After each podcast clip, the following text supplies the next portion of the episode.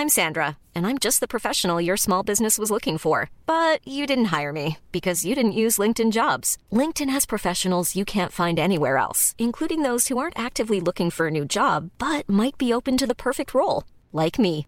In a given month, over 70% of LinkedIn users don't visit other leading job sites. So if you're not looking on LinkedIn, you'll miss out on great candidates like Sandra. Start hiring professionals like a professional. Post your free job on linkedin.com/people today. Bonsoir à tous, très heureux de vous retrouver comme chaque soir à la même heure pour Soir Info, jusqu'à minuit, deux heures pour comprendre, débattre, décrypter des grands thèmes d'actualité au sommaire, notamment ce soir, les Alliés franchissent un nouveau cap en fournissant des armes lourdes à l'Ukraine, c'est-à-dire des chars, pour empêcher notamment l'avancée des troupes russes. Le président Joe Biden, lui aussi, annonce l'envoi de chars Abrams aujourd'hui. La ligne rouge est-elle en train d'être franchie vis-à-vis de la Russie? Débat à suivre dans ce Soir Info. La réforme des retraites, va-t-on vers euh, l'escalade? Les syndicats unis appellent à multiplier les mobilisations sur le terrain ou dans les entreprises d'ici le 31 janvier. Certaines actions vont commencer rapidement demain dans les raffineries. Les lycéens appellent également à descendre dans la rue. Peut-on éviter le blocage du pays ou est-ce trop tard? Là encore, nous en discuterons. Et puis le Sénat qui euh, examine depuis aujourd'hui la loi sur l'organisation des Jeux Olympiques qui auront lieu, vous le savez, à Paris dans un an et demi maintenant. Un événement majeur, planétaire, qui va attirer des milliers d'athlètes. 600 000 personnes attendues pour la cérémonie d'ouverture. 13 millions de spectateurs sur euh, un mois presque. Est-ce que la France est prête en matière de sécurité et de transport? Eh bien, à 548 jours de l'événement, la réponse est non. Gabriel Cluzel, bonsoir. On va évoquer tous ces sujets euh, ensemble, mais pas seulement. hein. Vous verrez qu'il y aura, d'autres thèmes abordés. Directrice de la rédaction de Boulevard Voltaire. Merci d'être là. Merci à Régis Le Sommier de nous accompagner également ce soir. Directeur de rédaction Omerta. Vous revenez d'Ukraine Absolument. eh ben, on va en discuter dans, dans quelques instants. Euh, avec vous, Karima Brick, évidemment, est présente, comme tous les soirs. Bonsoir, cher Karima. Bonsoir, Johan, du service Bonsoir, politique. Johan Usaï. Je vous appelle Johan, tellement on passe de temps ensemble. Et Philippe, Philippe Guibert. Bonsoir. Enseignant, consultant, merci d'être là également pour euh, cette euh, soirée d'information. On démarre les thèmes et les discussions juste après le rappel de l'actualité. Adrien Spiteri. Bonsoir Julien, bonsoir à tous à la une de l'actualité. Les syndicats unis contre la réforme des retraites, l'Union intersyndicale appelle à une forte mobilisation le 31 janvier prochain et à multiplier les actions. Les huit principales organisations ont donné une conférence de presse cet après-midi devant l'Assemblée nationale. Le secrétaire général de la CGT, Philippe Martinez, s'est notamment exprimé. Nous avons appelé à multiplier d'ici au 31 janvier, date de la prochaine mobilisation, les actions et initiatives partout sur le territoire, dans les entreprises et les services, dans les lieux d'études, y compris par la grève. Notre système de retraite par répartition n'est pas en danger et rien ne justifie une réforme aussi injuste et brutale. Le trafic reprendra presque normalement demain à la gare de l'Est. Information de la SNCF. Après deux jours de réparation, trois TGV sur quatre sont prévus. Mardi, des câbles électriques ont été endommagés par un acte de sabotage. Le parquet de Meaux a ouvert une enquête. Le chômage a reculé en France en 2022 avec 114 000 inscrits à Pôle emploi en moins en moins pardon, au quatrième trimestre. Selon les chiffres du ministère du Travail, le chômage a baissé de 3,6%. Il retrouve son plus faible niveau depuis le troisième trimestre 2011. Une étudiante agressée au couteau dans un campus universitaire. Il se situe à Saint-Germain-des-Prés, dans le 6e arrondissement de Paris. Selon le parquet de Paris pour CNews, la victime est grièvement blessée. Son pronostic vital n'est plus engagé. Il s'agit d'une femme de 32 ans née en Algérie. L'agresseur présumé va être hospitalisé en vue d'une opération. Un étudiant du campus s'est exprimé au micro de CNews. Moi, ce que j'ai vu de mes yeux, c'est que j'ai vu dans les escaliers qu'il y avait du sang jusqu'au. Moi, j'ai, cours jusqu'au quatrième étage, donc euh, j'ai vu jusqu'au quatrième étage du sang dans les escaliers.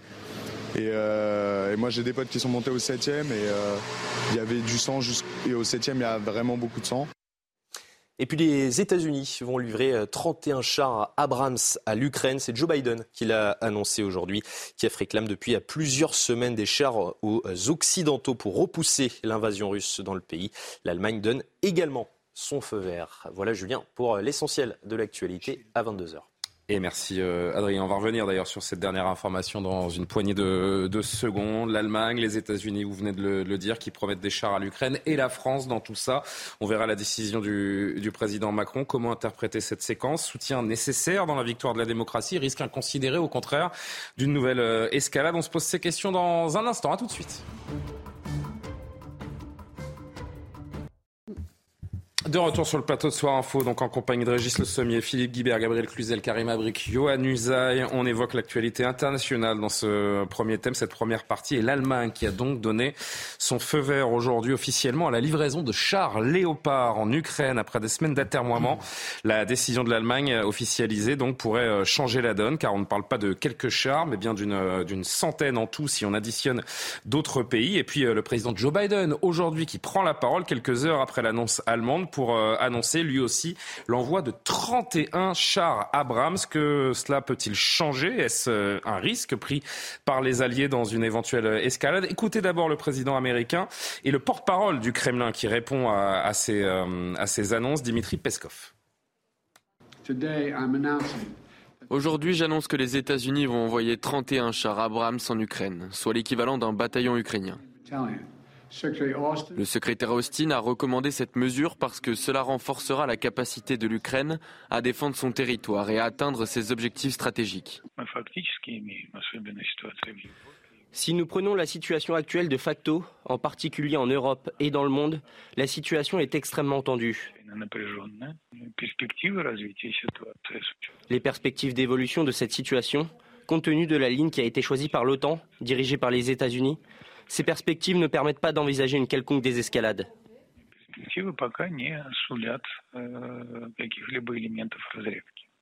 Et je salue la présence par vidéo du général Bruno Clermont. Bonsoir mon général, merci d'être avec nous, consultant euh, défense. J'ai envie d'ouvrir cette discussion avec vous parce que ce, Léopard 2 qui arrive euh, par dizaines, ces chars Abrams également que va livrer le président Biden, les Ukrainiens vont pour la première fois disposer de chars lourds, de chars mobiles, de chars modernes.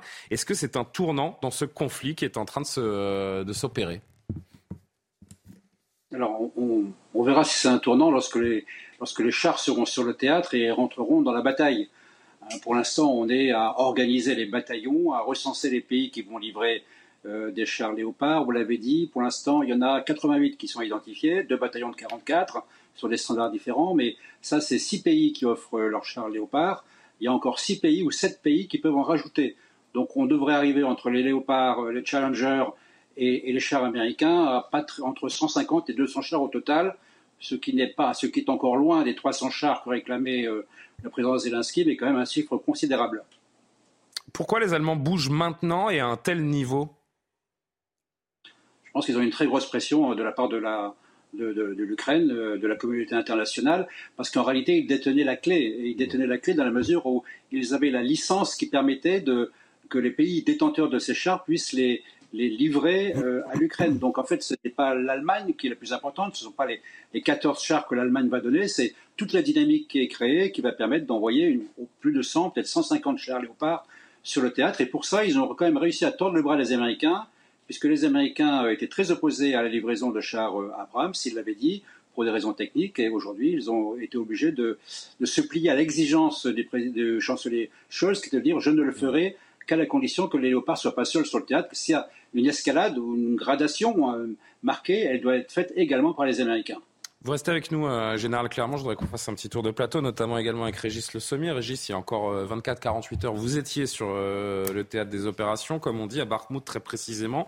Vous avez vu de vos yeux comment se déroulent les derniers jours de, de combat. Je voudrais juste préciser donc que l'ambassadeur russe en Allemagne a dénoncé une décision extrêmement dangereuse de Berlin de livrer ses chars. C'est une décision extrêmement dangereuse qui va amener le conflit vers un nouveau niveau de confrontation, dit-il. Sergei Netchaev, forcément nous, on garde tout cela de France avec les yeux euh, français, l'inquiétude également qui mhm. peut être la nôtre euh, depuis 11 euh, mois maintenant de voir ce conflit à nos portes. On voit cette Allemagne qui montre les muscles en rappelant notamment que les, Allemands sont capables de se passer du, gaz russe. En effet, mais nous, ça nous engage aussi un petit peu ces, déclarations. D'abord, est-ce que les Français vont suivre le mouvement avec pourquoi pas des chars, des chars Leclerc? Et ce rapport de force que les Allemands sont en train d'installer face aux Russes, est-ce que nous-mêmes, on est capable de l'avoir? Nous, face aux Russes Non, je pense qu'on n'est pas dans le face jeu. Face à la dépendance, notamment au gaz. Oui, la dépendance au gaz, bah, il faut d'abord préciser que nous, par rapport, au gaz, par rapport aux Allemands, on était moins dépendants du, du, gaz russe, nettement moins, et en général des hydrocarbures grâce en particulier à ce qui nous reste du fameux, euh, euh, de notre fameuse particular, notre particularisme lié à l'énergie nucléaire. Donc euh, oui, de ce point de vue-là, on est, on était moins liés. Maintenant, pour pour revenir sur cette décision allemande et sur la décision américaine qui intervient aussi, alors que une semaine auparavant. Les officiels du Pentagone disaient que ce serait très compliqué, ça reste toujours d'ailleurs très compliqué, y compris pour les Léopard 2, de faire fonctionner ces chars par des équipages ukrainiens de les former avec suffisamment de. Euh, Apparemment, certains Ukrainiens sont d'ores et déjà en Allemagne sur base pour être euh, Vous doutez bien, Julien, que ces décisions-là, euh, ces décisions de, de Scholz concomitantes avec celles de Biden sont, sont faites alors que le mouvement est déjà euh, précis. Les, les, chars sont déjà sur les, sur les rails, enfin sur les trains pour être envoyés en Ukraine. Donc il y a déjà une logistique déployée autour de ça. Maintenant, il va falloir, comme le disait le général Clermont, plusieurs mois avant qu'on les voit euh, leur, effectivité sur le terrain. Et ce qui, à mon avis, d'après ce que j'ai vu euh, à Bakhmut, euh, notamment j'y suis allé donc dans la à la suite de la, conquête de Soledar et j'ai pu voir, j'ai pu aller sur les lignes de front au nord de Bakhmut, hein, dans la zone de Kremina, Slatovo, qui est une, une zone en fait où les, les Russes, on sent bien, exerce une pression en ce moment qui se renforce, bien sûr. Aujourd'hui, ils ont pris une partie, sont rentrés dans la ville d'Ugledar, qui est une ville proche de Marinka, donc proche de Donetsk, au sud. Ça, c'est, je parle du front sud, et ils ont euh, grignoté une quarantaine de villages aussi du côté de Zaporizhia. Donc, euh, il y a dans cette offensive, il n'y a pas d'offensive russe officielle en, ce moment, mais il y a un grignotage et une, une certaine euh, je dirais, euh, fébrilité du côté ukrainien, notamment liée à des problèmes de ravitaillement. Euh, comme on l'explique très souvent, mais c'est encore plus le cas en ce moment, le problème des lignes ukrainiennes, c'est qu'elles sont très longues. Euh, c'est-à-dire que l'acheminement du matériel, y compris du matériel euh, occidental, euh, met très longtemps à arriver sur les lignes de front. Et je précise, par exemple, c'est très important parce que moi j'ai vu les Russes à la manœuvre et en face, les Ukrainiens envoient en effet beaucoup d'artillerie. C'est énormément de durée d'artillerie. Hein. C'est Verdun là-bas. Hein. Les lignes de front, c'est absolument atroce. ce sont des explosions d'obus gigantesques en permanence, nuit et jour, mais ce sont des obus de fabrication russe. les, les, comment, les artilleurs russes nous disaient, en face, ils nous envoient la même chose que ce qu'on leur envoie. Il n'y a pas d'armes occidentales, il n'y a pas de HIMARS. Ces chars, ils vont changer, ils vont changer la donne ces chars, ces chars peuvent changer la donne, mais je peux vous dire que les chars russes sont aussi euh, à la manœuvre. Moi, j'ai vu des T-90 qui sont les derniers chars, euh, comment la, dernière technologie. Parce qu'il y a des chars russes qui sont sur le point de sortir d'usine également, et qui Bien sont sûr, euh, il y a les aussi performants que les, Léopards, voire plus. Tout à fait. Donc, mais, mais là, en plus petite quantité. Donc, si vous voulez, oui, ça va faire sans doute rétablir un certain équilibre, alors qu'on sent un certain effritement possible côté ukrainien. Il y a ce rapport de force qu'il est important de, décrire et merci de l'avoir fait euh, sur, euh, sur le terrain ces, dernières heures et l'évolution du, rapport de force donc. Mais il y a aussi la question qui nous intéresse, donc Philippe Guibert, plus directement, à quel point les Alliés doivent-ils, peuvent-ils continuer à, s'engager? Cette ligne rouge des chars est-elle euh, en train d'être franchie vis-à-vis de la Russie? Et donc, est-ce que la France doit accompagner cet effort Pourquoi pas livrer des, des chars Leclerc, comme le propose d'ailleurs euh, ces derniers jours un de nos responsables politiques, hein, pour ne pas le nommer, Xavier Bertrand? Oui, mais je crois que ça va être le cas. Euh, Est-ce qu'on doit franchir cette ligne? Mais d'une certaine manière, on... Parce que là, pardon, hein, mais la, notion de belligérance, il va falloir me l'expliquer à un moment. Non, parce qu'en droit international, je parle sous le contrôle des spécialistes, peut-être du général qui nous écoute. Il répondra. Euh, l'équipement, le, le, fait de donner des équipements militaires n'est pas considéré comme une co-belligérance vous allez me dire que c'est un peu jésuitique et que c'est un peu subtil, mais la réalité, c'est que juridiquement, c'est pas considéré comme un acte de co-belligérance. Est-ce que Vladimir Poutine considère euh, juridiquement les choses Oui, mais Vladimir Poutine aurait pu considérer les choses tout à fait autrement, parce que je prolonge ce que disait Régis, quand même ce qui se profile c'est une contre-attaque russe qui est attendue pour le printemps, avec la fameuse mobilisation euh, des, réservistes et, et, et, et, elle a commencé déjà, à l'entraînement. Et elle a commencé déjà. Ce que, vous disiez, ce que vous disiez témoigne d'une volonté de contre-offensive de, Poutine, dont on pense euh, qu'elle va s'accentuer euh, au fur et à mesure qu'on va se rapprocher de la fin février ou du, du mois de mars.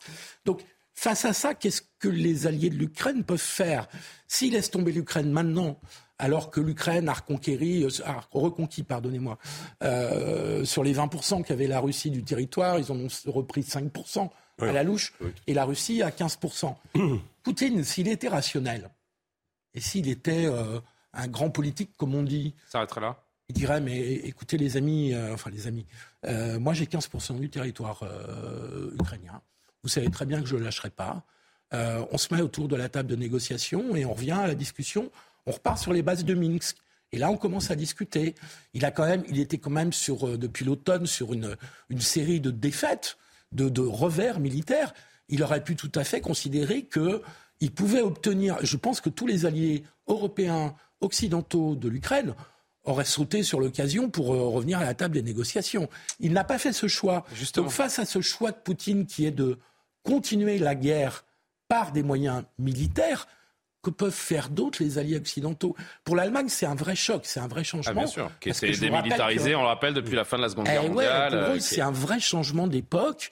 Euh, nous, on est habitués à intervenir et même beaucoup plus directement qu'on ne le fait en Ukraine.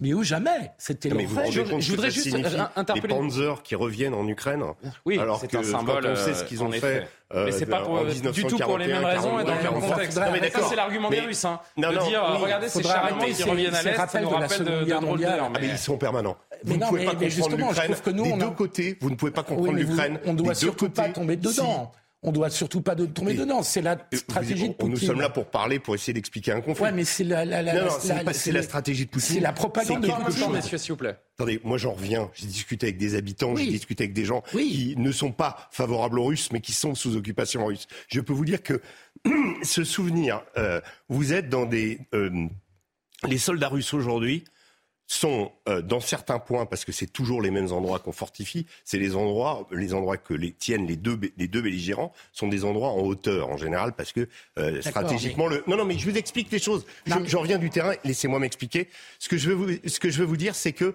on retrouve, ils réoccupent des tranchées de la Seconde Guerre mondiale. D'accord, c'est pas une raison. Non, mais oui, la résonance, elle est permanente. Non, c'est pas une raison. Quand, vous avez, comme Déjà, vous êtes les seuls à avoir parlé sur le plateau, et je voudrais euh, me retourner voir également le, général Clermont.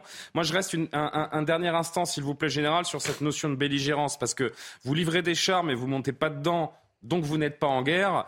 C'est quand même très hypocrite, surtout très dangereux, je trouve. Et j'ai cette impression, mais c'est à, vous de la confirmer ou pas, que chaque char envoyé est un pas en arrière vers une solution diplomatique aussi.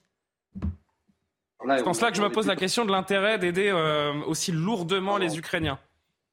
Vous abordez plusieurs sujets dans la même phrase. Hein. C'est pas faux. Moi, je reviens sur la question de la, de la co-belligérance, qui effectivement pas un concept juridique dans ce cas-là, mais je pense qu'il y a une dimension qu'il faut bien comprendre dans la, dans la rhétorique, dans la sémantique du vocabulaire utilisé par les Occidentaux entre armes défensives et armes offensives. C'est évident qu'un char, euh, il peut être une arme offensive si vous êtes en offensive et défensive si vous êtes en contre-offensive. En fait, la différence, elle n'est pas là. Les Américains, depuis le début, les Occidentaux partent du principe qu'il faut empêcher l'Ukraine de, perdre cette bataille. Perdre cette bataille, ils sont donc sur la position défensive. Ce sont les Russes qui, sont les Russes qui agressent et les Ukrainiens se défendent. Ce que, ne veulent pas les Occidentaux, et on l'a vu pratiquement depuis le début de la guerre, c'est que les Occidentaux utilisent le matériel qui est fourni par les, par les Américains et les Occidentaux pour attaquer les forces de la Russie en Russie. Or, ce qu'on voit et ce qu'on commence à entendre dire, parce qu'ils ont bien compris, les, les, les, Ukrainiens, que quand on regardait la, la, façon dont a été organisé le front, qu'une grande partie du soutien des Russes se trouve de l'autre côté de la frontière. S'ils veulent gagner la guerre, si les Ukrainiens veulent atteindre leurs objectifs, ils vont être obligés de frapper les forces russes en Russie. Ils ont commencé à le faire petitement euh, à Belgorod, ils ont fait des frappes sur des terrains, mais aujourd'hui ils s'organisent et ils vont avoir besoin de demander aux Occidentaux si vous voulez vraiment qu'on gagne cette guerre, il faut nous autoriser à frapper les Russes en Russie. Et ça, effectivement, là, là, on change totalement de dimension dans cette guerre, puisque l'OTAN deviendrait cette fois-ci en guerre contre la Russie, contre les forces russes en Russie. il ne s'agirait plus de défendre. Directement. la, sémantique, elle tourne, elle tourne, autour de ce point-là. On n'en est pas là, mais on s'en rapproche. Puis, dernier point, parce que c'était bien expliqué tout à l'heure, je crois qu'effectivement, si on, fournit autant de chars, euh, c'est que le, on a le renseignement américain indique que les Russes se préparent à une contre-offensive, une offensive. Donc c'est au moins autant pour euh, contrer une offensive russe et empêcher à nouveau la, que les Russes prennent la direction d'Odessa et la direction de Kiev, que pour permettre aux Ukrainiens de conquérir le Donbass et la Crimée, parce que les généraux américains passent leur temps à dire que ça va être très très difficile de déloger les Russes de là où ils sont. vous voyez un petit peu la complexité de la situation. En effet, et on se demande encore une fois à quel point euh, l'OTAN et, les, alliés peuvent s'engager dans ce conflit. Euh, oh, il va être bientôt l'heure de, conclure et de marquer une pause, mais j'ai une question qui est volontairement simpliste. Est-ce qu'on est en train de prendre le risque d'une troisième guerre mondiale pour rendre le Donbass à l'Ukraine? Non. Le, problème du, du Donbass, c'est il faut, faut jamais oublier que le, Donbass, d'abord il y a deux parties dans le Donbass. Il y a une partie qui était ukrainienne, qui a été en partie reconquise par le euh, grignotée, conquise par la Russie depuis le 24 février, et puis il y a une partie qui est en guerre contre l'Ukraine depuis 2014. Mmh. Cette partie euh, qui contient, contient, les deux oblasts de Lugansk et de Donetsk, enfin une partie, euh, euh, ces deux villes en particulier, ce sont des zones où il n'y a plus d'Ukrainiens où il n'y a plus de. Quand vous êtes dans ces zones-là, il n'y a plus de symbole de l'Ukraine. Vous êtes dans un pays qui est totalement russifié. Vous êtes dans un pays qui est. Alors, la, vraie question, c'est qu'est-ce qu'on fait de cette zone-là? Imaginons même si l'armée rouge, pardon, excusez-moi du lapsus, même si l'armée russe euh, comment euh, c'est l'obsession de la deuxième guerre mondiale. Hein. Ouais, ouais, non, mais mais vous verrez que c'est très, enfin, c'est très très présent. Et, et euh, parce que les Russes ont une mémoire longue et dans ces pays-là, ils ont ah, une mémoire, très, longue. et, alors, ce que je voulais dire, ce que je voulais dire, c'est que le, le problème, c'est que vous avez quelques millions de personnes quand même dans ces endroits-là. Euh, si les Ukrainiens viennent, euh, c'est des gens qui vont partir en Russie. Il va falloir. Enfin, c'est ce Donbass. Moi, moi, je pense que, en effet, vous, euh, on, l'a évoqué, c'est de le laisser et de dire on partage le Donbass, on essaye de, de faire en sorte que Poutine, Poutine garde cette partie-là. Voilà, parce que cette partie-là, depuis 2014, elle est en sécession. Et on, est-ce que la vraie question que nous, avec des séparatistes soutenus et bien armés par Moscou. Mais bien sûr, mais mais, euh, mais, mais qui ont aussi été attaqués par l'Ukraine. Donc euh, le, non, non, mais, c'est très le vrai, c'est très compliqué. La vraie question qu'on doit se poser nous occidentaux, c'est est-ce qu'on est prêt à faire la troisième guerre mondiale pour le Donbass? C'était c'était la question que je pose. Et c'est marrant parce que vous finissez votre réponse par la question que je vous ai posée. Je trouve que résultat, ça, s'appelle la, manu, la Ça, ça euh, consiste à vous reposer la même question. Gabriel, qu'en dites-vous? La, la, la, question euh, qui, n'a pas été posée ce soir, c'est euh, est-ce que la France gardera une partition singulière?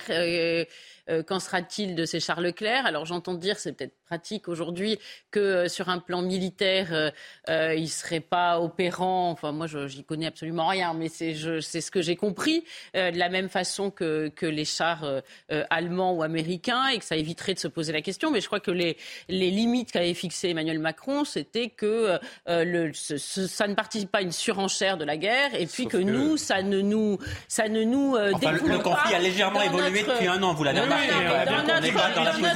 dans notre ah équipement de défense, évidemment, il faut pas, il, faut pas s'affaiblir. Et, on voit que ce conflit, en fait, il est en train de redessiner une géopolitique, alors tant des Russes avec les, euh, avec les, Chinois, euh, les Africains, mais aussi au sein de l'Europe, parce que on l'a vu, la Pologne, elle, félicite l'Allemagne, la France n'est pas très à l'aise, euh, donc c'est c'est quand même l'Union européenne qui se voit un peu fragmentée et fragilisée. De ce point de vue-là, non.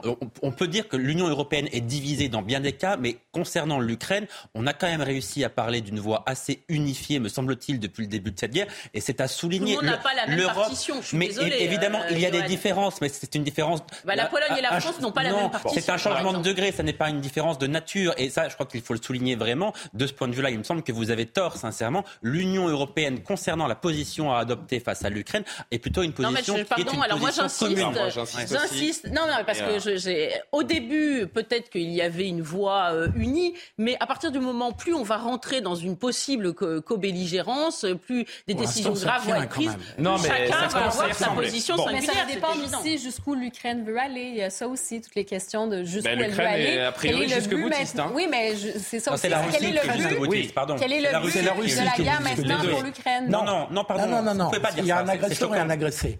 La Russie, comme je le disais tout à l'heure, et comme l'a confirmé le général, prépare une contre-offensive. Encore une fois, il y avait un moment idéal pour négocier, où Poutine était paradoxalement en position de force. Il n'a pas fait ce choix, il prépare une contre-offensive. Il est quasiment 22h30. C'est vrai qu'on a un petit peu poussé au-delà de ce qui était prévu ce, thème, mais c'est évidemment passionnant et c'est normal, euh, comme vous le rappelez, euh, Philippe. Et, euh, il n'y a plus de Panzer évidemment quand ce sera nécessaire. 22h30 quasiment. Le rappel de l'actualité, Adrien Spiteri, et on passe au reste de l'actualité. Ça continue de vous faire parler. Mais non, mais. Et eh ben vous ferez ça pendant la publicité. Le trafic reprendra presque normalement demain à la gare de l'Est. Information confirmée par la SNCF après deux jours de réparation. Trois TGV sur quatre sont prévus. Mardi, des câbles électriques ont été endommagés par un acte de sabotage. Le parquet de Meaux a ouvert une enquête. Au moins deux morts et sept blessés dans une attaque au couteau ce mercredi en Allemagne. Les faits se sont déroulés dans un train régional circulant dans le nord du pays. L'auteur présumé a été interpellé. Le motif de l'agression n'est pas encore connu. Toutes les pistes sont étudiées par la police. Et puis la ville de Soledar cédée à la Russie. Information de l'armée ukrainienne ce mercredi. Les forces armées ukrainiennes l'ont quittée pour se replier sur des positions préparées. Moscou revendiquait la prise de la ville de l'est du pays depuis déjà deux semaines. Et je vais remercier le général Clermont qui était avec nous. J'ai omis de, remercier. J'espère qu'il est encore avec nous et qu'il m'entend. Je m'en excuse. merci d'avoir été avec nous, cher général. On marque une pause et on parle des syndicats unis qui appellent à multiplier les mobilisations contre la réforme des retraites. Va-t-on vers un blocage du pays? Peut-on encore l'éviter? Rien n'est moins sûr. À tout de suite.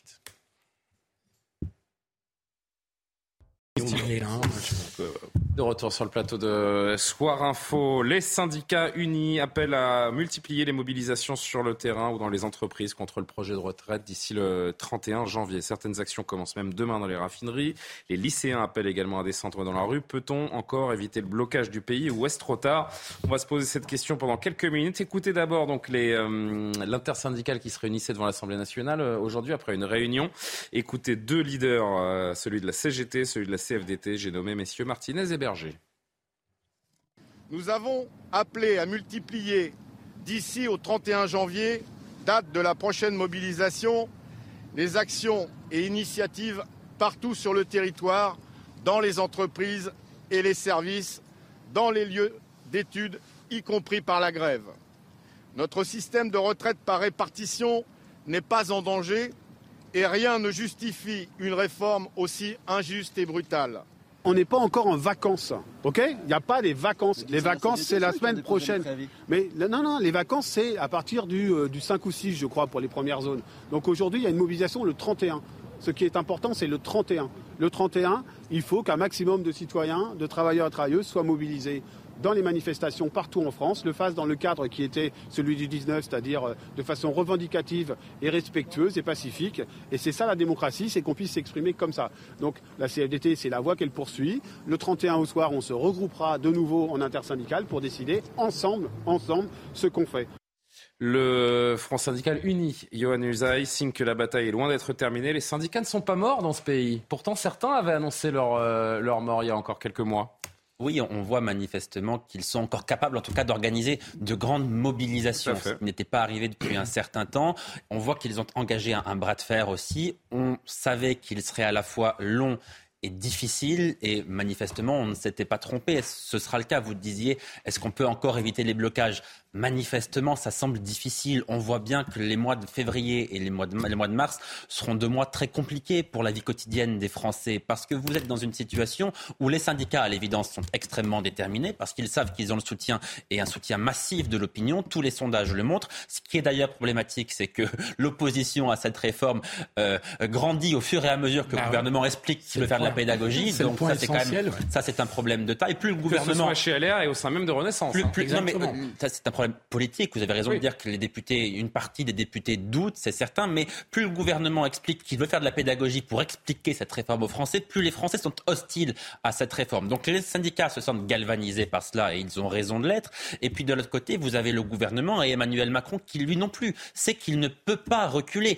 Il ne peut pas reculer d'abord parce qu'il est convaincu que cette réforme est souhaitable et nécessaire. Et s'il recule, c'est la fin de son quinquennat, huit mois seulement après son élection. Si je résume, hein, les syndicats ne peuvent pas reculer, l'exécutif ne peut pas reculer, le président ne peut Donc c'est un bras de fer. Donc c'est un, une impasse. Non, surtout. Non, parce qu'une une fois que cette réforme aura été adoptée ou non par le Parlement, mais si elle est adoptée, on sera à la fin du mois de mars, euh, les syndicats ne pourront pas éternellement mm. faire grève, parce que d'abord faire grève, ça coûte de l'argent. Euh, donc, donc, le, donc le grévistes d'abord. Donc effectivement, euh, le gouvernement se dit qu'on va vers deux mois très difficiles, mais que s'il arrive à faire adopter cette réforme au Parlement, eh bien c'est la démocratie qui aura parlé.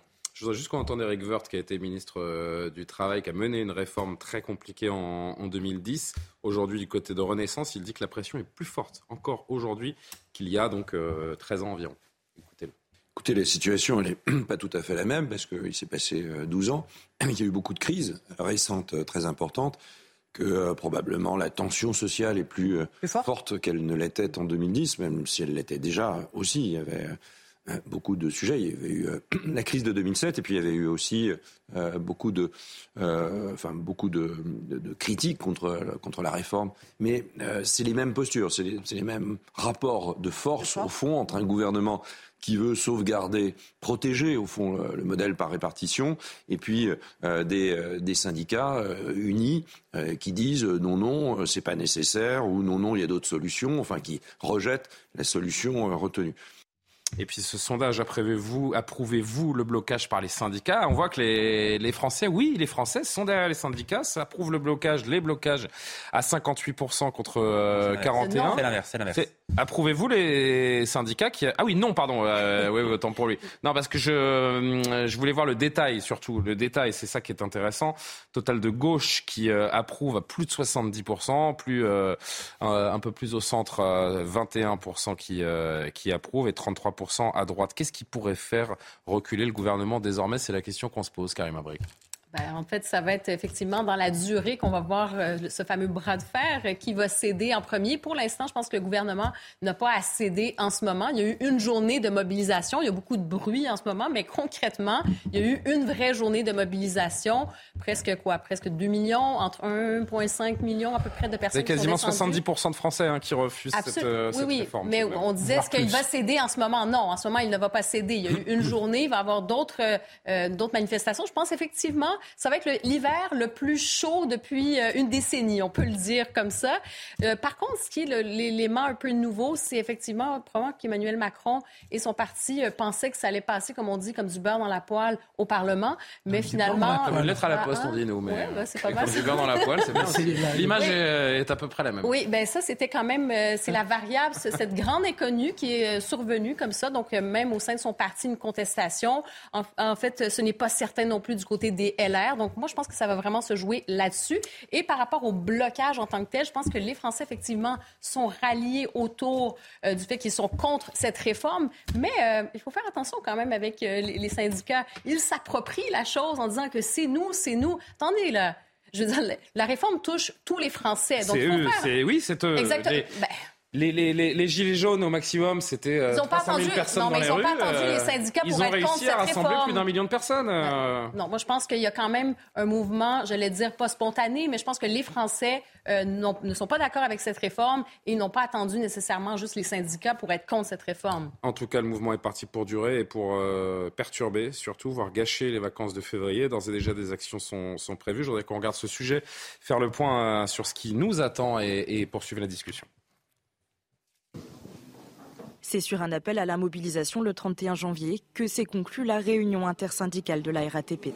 D'après Bertrand Hamache, secrétaire général de la CGT RATP, la suite des événements devrait être discutée prochainement. À l'heure actuelle, dans l'intersyndicale à l'RATP, les conditions ne sont pas tout à fait réunies pour aller au-delà du 31. On a encore jusqu'au 31 pour préparer sur cette question-là. Bien sûr qu'on est aussi, euh, on attend aussi voir la mobilisation qui va y avoir le 31 que nous on estime puissant. La grève du 31 sera également suivie par la SNCF qui prévoit d'intensifier ses actions c'est ce que souhaite Fabien Villedieu, représentant du syndicat de Sudrail. Nous, déjà, ce qu'on va faire, c'est qu'on va faire grève le 31 avec tout le monde. Faire uniquement des journées de 24 heures, on a la faiblesse de croire que ça ne suffira pas. Si ça ne suffit pas, eh ben, il faut un peu cranter en termes de mobilisation. La SNCF a d'ores et déjà appelé à deux jours consécutifs de grève, les 7 et 8 février prochains. Alors même que la première zone sera déjà en période de vacances scolaires, les Français redoutent de pâtir de cette situation. Je ne sais pas, c'est vraiment c'est la meilleure façon. Nous, on est en études à Paris, donc euh, enfin, on est là, on est obligé de prendre des trains, donc c'est pas cool pour nous. Pour les syndicats, c'est la seule façon, en fait, de pouvoir faire un levier, mais c'est toujours sur les mêmes que ça tombe. Le bras de fer entre organisations syndicales et gouvernement étant engagé, il s'agit pour elle de relever un défi, continuer la mobilisation tout en conservant le soutien des Français. Philippe Guibert, tous les moyens sont permis, les vacances euh, vont y passer, la réforme des retraites mérite que tout y passe? Mais Il faut bien comprendre qu'il y a un, élément essentiel dans tout ça, qui est la durée du débat parlementaire. Parce que si le gouvernement actionne l'article 47 alinéa 1, comme on a Il réduit donc le temps de débat. Le temps du débat est très réduit. À 50 jours? 50 jours. Donc ça veut dire que l'essentiel se passe au mois de février, avec un, un atterrissage Non, puisque le début de l'examen va commencer autour du 7 février, donc ça sera vraiment février-mars. Oui, ouais, ce sera sur les deux mois. Ce sera sur les deux mois. Beaucoup de jours en février et ça atterrit en, en mars. il vous reste 22 jours en février et puis. Euh, donc, si vous voulez, si les syndicats veulent faire quelque chose, il ne faut pas qu'ils attendent la fin février. Donc, euh, il y a un élément de calendrier dans cette affaire qui joue beaucoup. Et puis d'autre part, les syndicats ont pour l'instant gagné la bataille de l'opinion, c'est ce que disait Johan, euh, puisque quand même l'opposition à cette réforme a gagné pas loin d'une dizaine de points, entre 5 et 10 points selon les baromètres, en l'espace d'une quinzaine de jours depuis que le gouvernement a présenté son, son projet.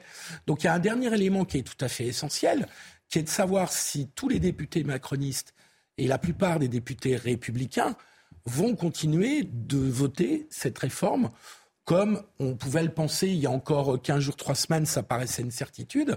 Mais plus la pression de l'opinion monte, plus la pression syndicale monte, plus il y a des électeurs macronistes ou de droite qui sont opposés à cette réforme, plus la tentation des députés de la majorité ou de droite va être d'être beaucoup plus prudent ou beaucoup plus réservé sur le vote de cette Justement, sur cette pression syndicale qui est, euh, j'ai l'impression, à euh, Gabriel Cluzel, un peu à double tranchant, notamment ces derniers jours avec cette forme de, radicalité qui est en train de poindre dans ce mouvement de contestation. On a, on a parlé notamment des menaces de coupure de courant de la, de la CGT, euh, mine et énergie à, Marseille, qui est, qui est, particulièrement active, avec la gauche de la gauche qui appelle, qui relaie ces appels à la désobéissance civile. Ça veut dire quoi? Qu'on s'affranchit des règles de manière euh, assumée, on s'affranchit du cadre légal et certains politiques mettent ça en avant. C'est une des, mmh. des, démarches euh, constructives pour empêcher cette réforme?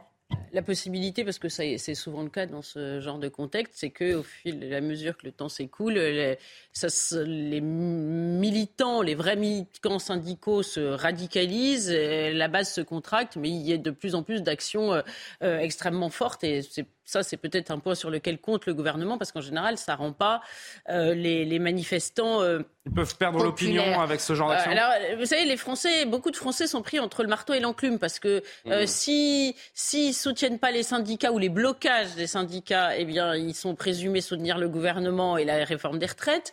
Et, et, et, en réalité, ce n'est pas c'est pas vraiment ça. Il y en a beaucoup qui simplement ont, ont, envie d'aller de, travailler tranquillement, qui, qui ont souffert ces derniers mois euh, euh, pour les raisons que l'on sait, qui souffrent encore de l'inflation, enfin de toutes sortes de maux, et, qui donc ne, ne, souhaitent pas ce blocage et qui néanmoins n'adhèrent pas euh, à la réforme des retraites. Il faut quand même souligner que cette réforme des retraites, elle, elle, souffre d'une communication déplorable. Je vais vous donner un exemple moi, qui m'a vraiment frappé, c'est le point des, des femmes. Franck Rister qui dit ah oui c'est vrai que les femmes vont un peu la retraite des femmes va un peu euh, euh, être pénalisée. Non mais je vous rappelle que pourquoi la retraite des femmes a sorti les rames toute la journée qui a suivi pour essayer de rattraper le coup. Voilà et c'est pas la retraite des femmes c'est la retraite des mères en réalité quand vous regardez parce que c'est les carrières hachées. Alors c'est quand même un peu difficile quand on a une réforme des retraites à faire qui s'appuie sur la démographie, d'expliquer que celles qui ont fourni, euh, entre guillemets, des cotisants, non, mais, qui ont mis qui ont livré.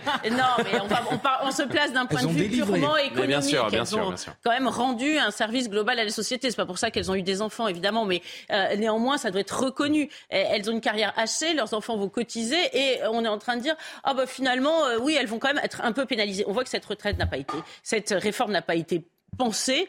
Et puis, de fait, la société est quand même très crispée, elle va mal. Et quand on est chirurgien, quand on veut opérer quelqu'un, on attend qu'il soit en bonne santé. Et là, euh, c'était de toute évidence euh, pas le moment. Juste sur bah, les, là, ça ne va pas, en tout sur ces actes de désobéissance civile et c'est notamment ces, coupures euh, voulues par, par, certains syndicalistes CGT. Il va loin, Eric Vertin, qu'on va entendre une dernière fois chez Laurence Ferrari ce matin. Lui va jusqu'à parler de terrorisme social. Écoutez-le. Ouais, moi, c'est la désobéissance euh, civile. Vous condamnez bien, sûr, je le condamne totalement. Euh, on peut défiler, on peut faire grève, tout ça, ce sont des droits euh, fondamentaux, mais on ne peut pas commencer à jouer une forme de terrorisme social.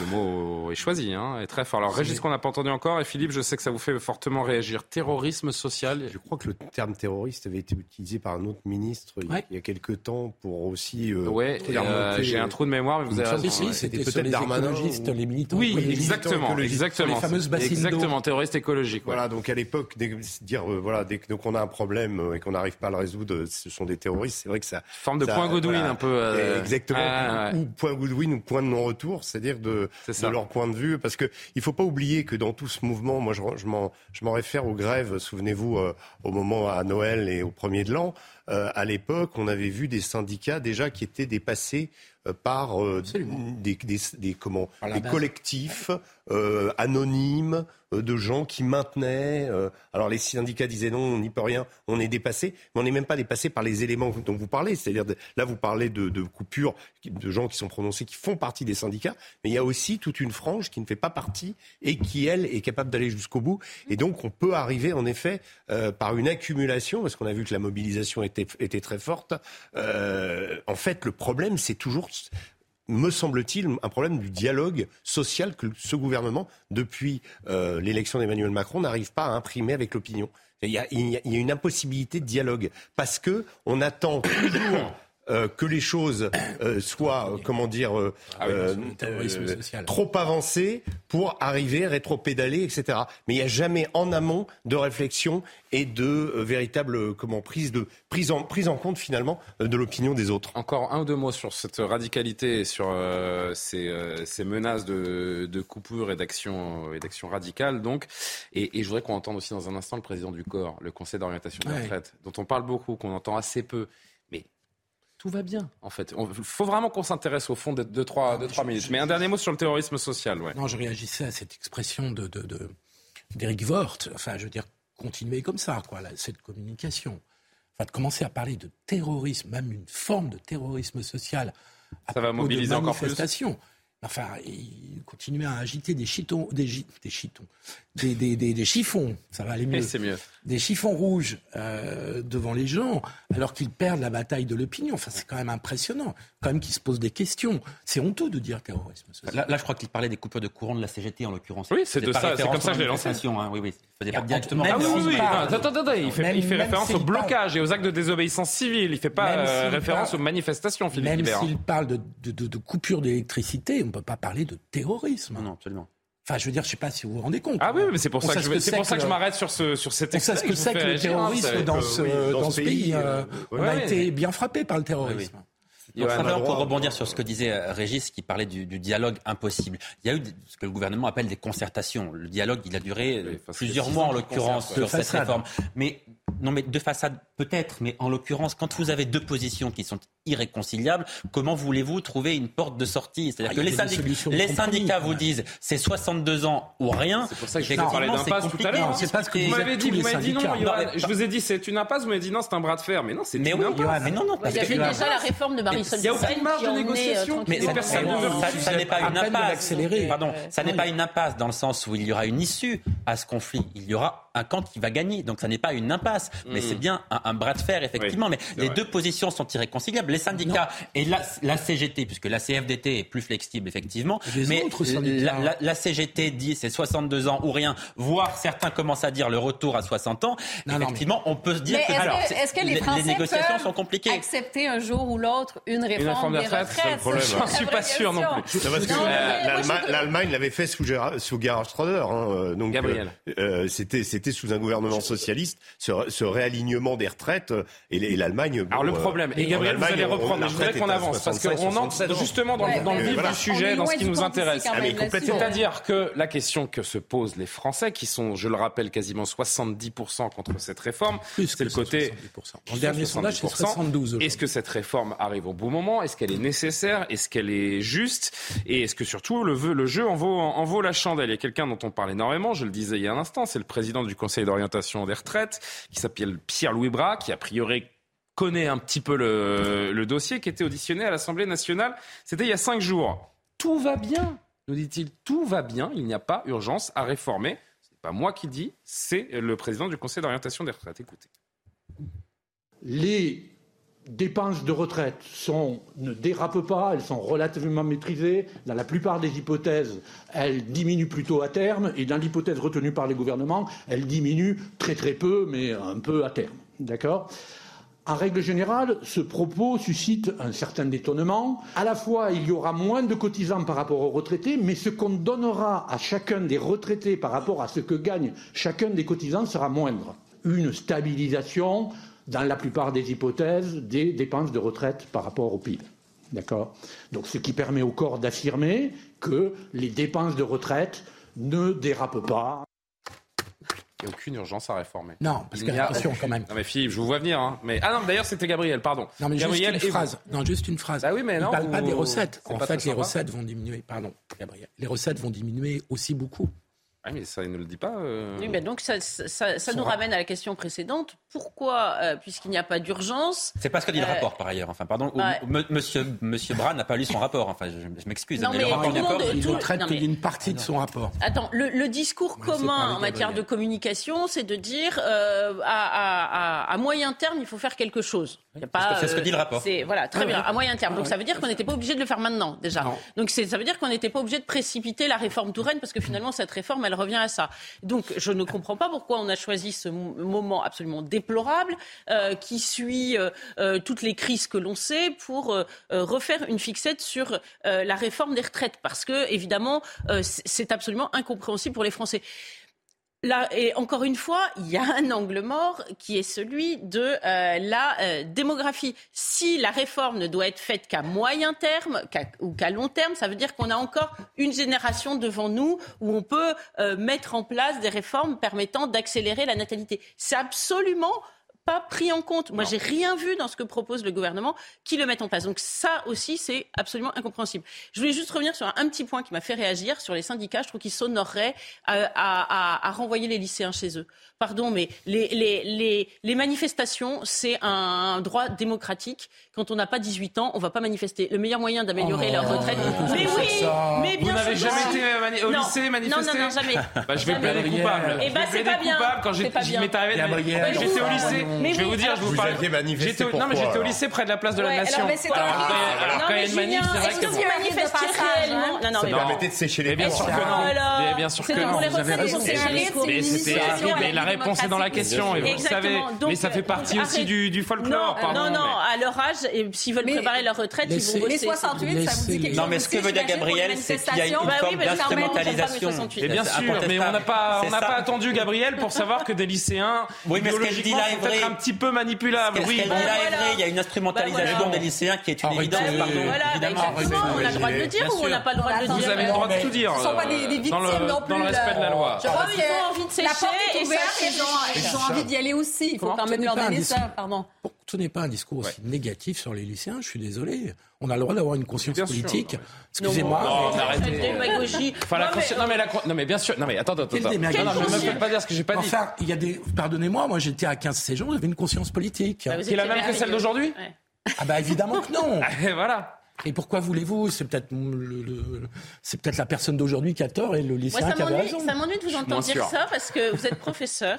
Et justement, moi, c'est quelque chose que j'ai Oui. constaté Eh ben, dans ma scolarité. C'est les professeurs qui, dans toutes ces manifestations auxquelles vous avez peut-être participé, moi, auxquelles Écoutez, je n'ai pas participé. 50 ans plus, hein, mais- Ces trucs Le de- fait que je sois Voilà, professeur- qu'on- eh ben, je trouve qu'on n'a pas un. Les, les professeurs, ils sont là pour enseigner, les élèves sont là Oui, pour mais étudier. c'est ce que je Pardon, fais j'ai une toutes les vision un semaines, peu, chère madame. J'enseigne pas à des de la vie. lycéens. Je pense qu'il ne faut pas leur dire d'aller manifester. Voilà. Merci pour la 23 heures. leçon faite aux professeurs, mais j'enseigne à je- des étudiants. Et les professeurs ont encore liberté de parole, si ça vous dérange Adrien. Spiteri, un petit rappel de l'actualité. Qu'est-ce que c'est que cette moraline sur les lycéens Une étudiante agressée au couteau dans un campus euh, universitaire. Il se trouve à Saint-Germain-des-Prés, dans le 6e arrondissement de la capitale. Selon le parquet de Paris pour CNews, la victime est grièvement blessée. Son pronostic vital n'est plus engagé. Il s'agit d'une femme de 32 ans, née en Algérie. L'agresseur présumé va être hospitalisé en vue d'une opération. Le chômage a reculé en France en 2022 avec 114 000 inscrits à Pôle emploi en moins au quatrième trimestre. Selon les chiffres du ministère du Travail, le chômage a baissé de 3,6%. Il retrouve son plus faible niveau depuis le troisième trimestre 2011. Et puis les États-Unis vont livrer 31 euh, chars Abrams à l'Ukraine. C'est le président américain Joe Biden qui l'a annoncé euh, aujourd'hui. Il s'agit d'aider l'Ukraine à défendre sa souveraineté et son intégrité territoriale, a-t-il déclaré. Kiev réclame depuis plusieurs semaines des chars aux Occidentaux pour repousser l'invasion russe dans le pays. Merci beaucoup, Adrien Spitter. Vous êtes chafouin, euh, Philippe Guibert. Non, parce on que vous pris à partie sur le pour le débat, pour pas rester là-dessus, hmm. le problème des lycéens, des étudiants aujourd'hui par rapport à ma génération ou à la vôtre, c'est qu'ils sont beaucoup moins politisés. Ça s'est vu quand même à l'élection présidentielle, où je vous signale que les moins de 30 ans ont été 40% à s'abstenir. C'est la première fois ah, mais ce que, je pense que ce que vous voulez dire, Gabriel, et ce qu'on peut entendre, c'est quand vous avez 16-17 ans, vous n'avez même pas commencé à travailler dans votre vie, que vous allez manifester contre une réforme des retraites, ça paraît un petit peu... Euh, D'accord, ok, mais la conscience politique, elle n'est pas liée qu'à vos intérêts, votre intérêt immédiat. Je, je ah, lutte bah, contre cette idée. Donc, laissons les, lycéens et étudiants se politiser, même si c'est pas toujours. À la tête de la CGT, d'abord. Non, mais c'est euh, terrible quand même ce que vous ah, dites euh, sur les, les 40% ah, de, de... Attends, parce que j'ai deux discussions dans un même plateau là. Pardon. Mais qu'est-ce que vous avez dit À l'initiative de... Laissons-les se politiser à l'initiative de la CGT. Il faudrait Qu'est-ce que vous racontez Excusez-moi, mais c'est pas à l'initiative de la CGT. Pardon, c'est la CGT qui leur adresse des messages en permanence. La CGT les appelle à bloquer les lycées, à descendre dans la rue. Oui, à l'initiative de la CGT. Là, vous mélangez les étudiants et les lycéens. Moi, je pardon, c'est pas pareil. Gabriel parlait des mineurs. Oui, voilà. Les lycéens, on parle des lycéens. on parle des lycéens. Avançons. Moi, la dernière chose que je voulais dire, parce qu'on a pas mal dévié euh, par rapport au, son qu'on a entendu du président du corps, euh, mais qu'il ait raison ou qu'il ait tort, euh, sa voix, elle est entendue. C'est le président du Conseil, du conseil d'orientation des, retraites. Et je trouve que pour le gouvernement, le, le discours de Pierre-Louis Bras, il est terrible parce qu'il infuse, on le reprend, on l'entend, et on se dit, on va sur un hiver social quasiment sans précédent pour une réformette qui n'a pas lieu d'être. Voilà, moi, ce que je retiens et ce que je me dis que nos téléspectateurs retiennent d'un discours comme celui-là. J'ai tort? En fait, réformette. Euh, un peu? Certainement pas. Moi, je pense pas que ce soit une réformette. C'est comme une réforme systémique. Qui, à un moment, va être obligé d'être étudié. Mais vous souvenez-vous, ça avait été annoncé. Normalement, ça devait, ça devait se passer avant Noël. Finalement, ça a été décalé à la rentrée. C'est vrai. Et il y a eu une sorte de, comment de tunnels de, choses qui sont arrivées avec euh, l'assurance chômage, avec en fait tout, tout est, combiné aujourd'hui pour qu'on ait le pire socialement en fait. Et c'est une question d'agenda, mais ça aurait pu être décidé et puis, à mon avis, être anticipé davantage par le gouvernement. Ça ne l'a pas été parce que le gouvernement est toujours dans cette euh, logique de, euh, comment de dire, de d'imposer plus que de proposer. En fait, il n'y a pas de dialogue. Il n'y a pas de dialogue et on arrive à la crispation. Et, à ce moment-là, à ce moment-là, c'est le clash. Et ce qui est intéressant, on va, on va revenir hein, tout au long de la, de la semaine sur, euh, sur cette journée du 31 qui nous, qui nous attend. Ce qui m'intéresse également, c'est de faire un, petit pas de côté et de profiter de ce, ce sondage qu'on découvre ces derniers jours pour mettre aussi en perspective cette, cette, réforme et le rapport des Français au travail. Mhm. Selon un sondage IFOP pour la, pour la Fondation Jean Jaurès, le rapport au travail des Français a changé. L'évolution au cours des trois dernières décennies est assez évocatrice. Regardez, puisque seulement un salarié sur cinq désormais estime aujourd'hui que le travail est très important contre 60% en 1990, il y a une trentaine d'années. Euh, ce qui est intéressant aussi, c'est de voir qu'il y a à peine 15 ans, près de 2 Français sur 3 acceptaient d'avoir moins de temps libre en échange de revenus plus élevés. En 2022, le rapport est complètement inversé. Vous voyez, ils sont désormais deux fois plus nombreux à préférer davantage de temps libre, même si cela implique de gagner euh, moins d'argent. Je trouve que cette, cette inversion, en, quelques années seulement, elle est, elle est complètement folle, Karim Abri. Comment est-ce qu'on l'explique? Et Johan ensuite. Oui, tout à fait. Donc, c'est quand même un gros changement, 25 hein, donc en 2020. En si peu de temps, surtout. En si peu de temps, oui, effectivement. Ben, il y a cet aspect de, de la société où les gens sont de plus en plus aussi individualistes, donc de ce de s'accrocher à un travail le collectif, c'est quelque chose qui déplaît peut-être un peu euh, de plus en plus, je dirais. Il y a aussi peut-être une prise de conscience, je pense particulièrement avec euh, la période COVID. Il y a certaines personnes finalement qui ont développé une sorte d'allergie, j'allais dire même à l'effort.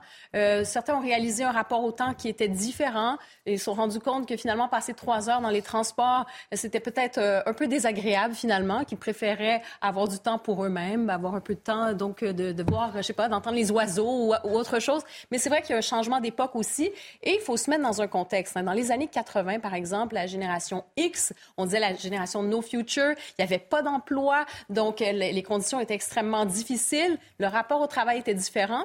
Et aujourd'hui, ben, on est dans un contexte encore plus différent. Il y a quand même certains des, des postes à pourvoir, c'est ce qu'on dit. Les jeunes ont l'impression qu'ils ont le choix. Donc, on est dans cette société plus hédoniste. On privilégie son bien-être, son bonheur on veut une meilleure conciliation euh, travail. Je sais ben, les deux, en fait. ou en fait, c'est peut-être un fantasme, mais il y a cet appétit pour cet hédonisme et on n'aime pas euh, la verticalité, on n'aime pas l'autorité, on n'aime pas euh, d'avoir justement des, des, patrons ou quoi que ce soit. Je pense pour la plus jeune génération, on l'observe beaucoup, c'est un changement drastique. Et peut-être en terminant, pour ce qui est de, de l'argent aussi, je remarque notamment chez les jeunes générations, certains vont privilégier davantage les expériences plutôt que le matériel. De toute façon, si on regarde le prix de l'immobilier tellement euh, rendu astronomique que certains vont dire, ben, de toute façon, j'aurai jamais les moyens pour ça, autant profiter de la vie et euh, faire euh, des voyages, des, dîners avec des amis, et c'est tout.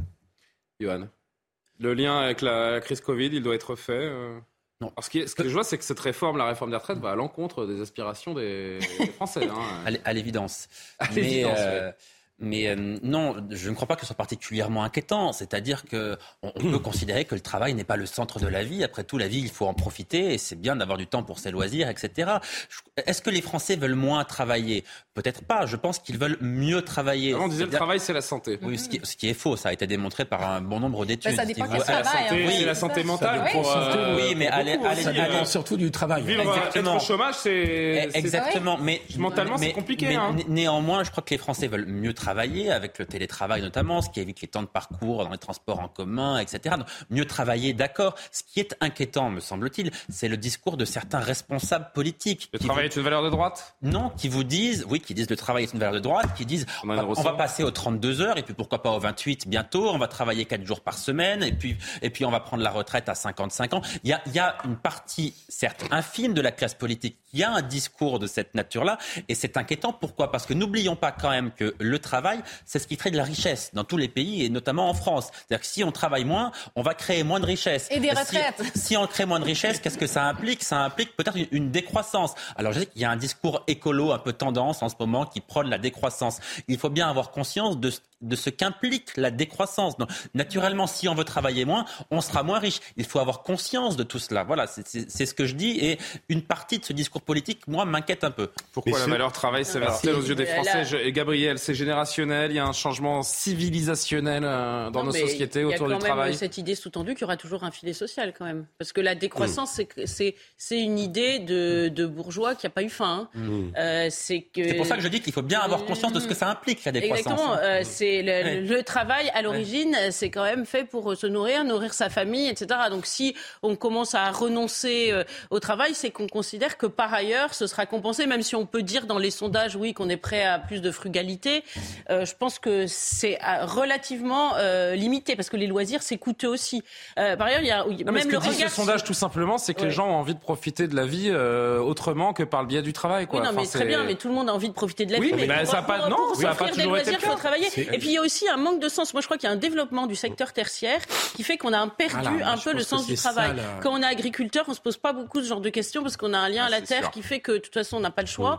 Et puis c'est tout un mode de vie. Il y a eu beaucoup de, de, de, de, de jeunes qui ont eu l'impression qu'ils sculptaient la fumée. Hein. Vous savez, il y avait un livre qui était sorti qui s'appelait euh, Les bullshit jobs. Ah, c'est ça le problème. Exactement. Donc quand vous sortez d'une école de commerce, que vous allez faire un travail où vous dites, oh là là, je remplis des tableaux Excel toute la journée. D'ailleurs, certains se reconvertissent hein, comme boucher, plombier, mmh. euh, pour trouver un métier qui a du sens, qui, est, qui pour le coup est peut-être pas aux 35 heures d'ailleurs, hein, mais parce que ils ont le mmh. sentiment de, de, de, faire un travail qui est qui, qui n'a pas de, de, de qui n'est de sens.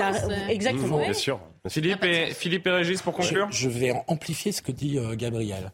Euh, pour une fois. Il y, a une, il y, a une, perte de sens du travail qui est très sensible dans les grandes organisations, qu'elles soient publiques ou privées où le travail des cadres, que vous avez tout à fait raison, qu'on a formés dans des écoles, qu'on bac plus 5, ils ne trouvent pas de satisfaction dans un travail qui devient une mécanique de procédure avec dans le privé des seuils de rentabilité et dans le public des, codes de procédure infernaux. Et donc le travail perd son sens. Et donc pour toute une partie de cette génération qui effectivement est beaucoup dans le tertiaire, euh, il y a une perte de sens du travail. Et ça, c'est le phénomène majeur que, la, pandémie a amplifié, qu'elle n'a non pas révélé, mais qui a servi d'accélérateur à cette prise de conscience. Et donc, on a dans des jeunes générations, effectivement, une perte de la valeur du travail, pas pour les raisons du tout politiques que vous indiquiez, Johan, mais pour des raisons simplement de sens du travail, de ce qu'est devenu le travail dans les grandes organisations aujourd'hui. C'est ça le point essentiel. Ouais, très vite, pardon. Euh, très, très, vite, moi, moi ce que je, voulais, je voulais revenir sur ce que disait Johan et pour dire que euh, en effet, il faut, il faut se méfier parce que ces idées-là, euh, je dirais, de, de, cette position par rapport à la vision du travail, qui serait une valeur de droite, etc., il y avait des chapelles d'extrême gauche qui les ont toujours véhiculées. Simplement, à une époque, elles étaient, c'était simplement une tendance qui existait. Aujourd'hui, elles, sont à l'Assemblée nationale. Et ça, c'est important parce que ça veut dire que potentiellement, euh, où elles sont dans les mairies, euh, comment écologistes, à Lyon, à Grenoble. Donc elles ont une visibilité plus importante et on peut les retrouver, euh, être discutées, alors que le sondage en soi, que les gens recherchent plus de loisirs pour profiter de la vie, c'est plutôt pas mal. Maintenant, est-ce que, est que prendre prétexte de ça pour, euh, je dirais, euh, comment, voir dans le travail une charge dont il faudrait se débarrasser dans une espèce de société hédoniste, etc., on sait qu'on va à la catastrophe avec ça. Et c'est là où il y a une certaine nocivité euh, dans l'utilisation, justement, de, de, de, ces idéologies qui aujourd'hui ont, ont, pignon sur rue et, et, sont, et sont à l'Assemblée. Si vous permettez, je crois vraiment pas que le débat est idéologique. Parce que quand vous posez d'autres ah bah questions. Quand vous entendez euh, Sandrine Rousseau dire que. Quand vous posez d'autres questions. À droite, euh, pour le coup, il est idéologique. Bon, le attendez, euh, quand vous posez d'autres questions sur le pouvoir d'achat, ça fait à peu près un an, voire plus, voire plus, nettement plus, que le pouvoir d'achat est en tête de toutes les préoccupations des Français. Donc, selon l'angle sur lequel vous abordez la question du travail, euh, vous allez avoir des gens qui vont dire mais il faut bosser parce qu'il faut que je gagne ma vie à la fin. parce qu'il y a encore quelques sujets euh, ensemble. On...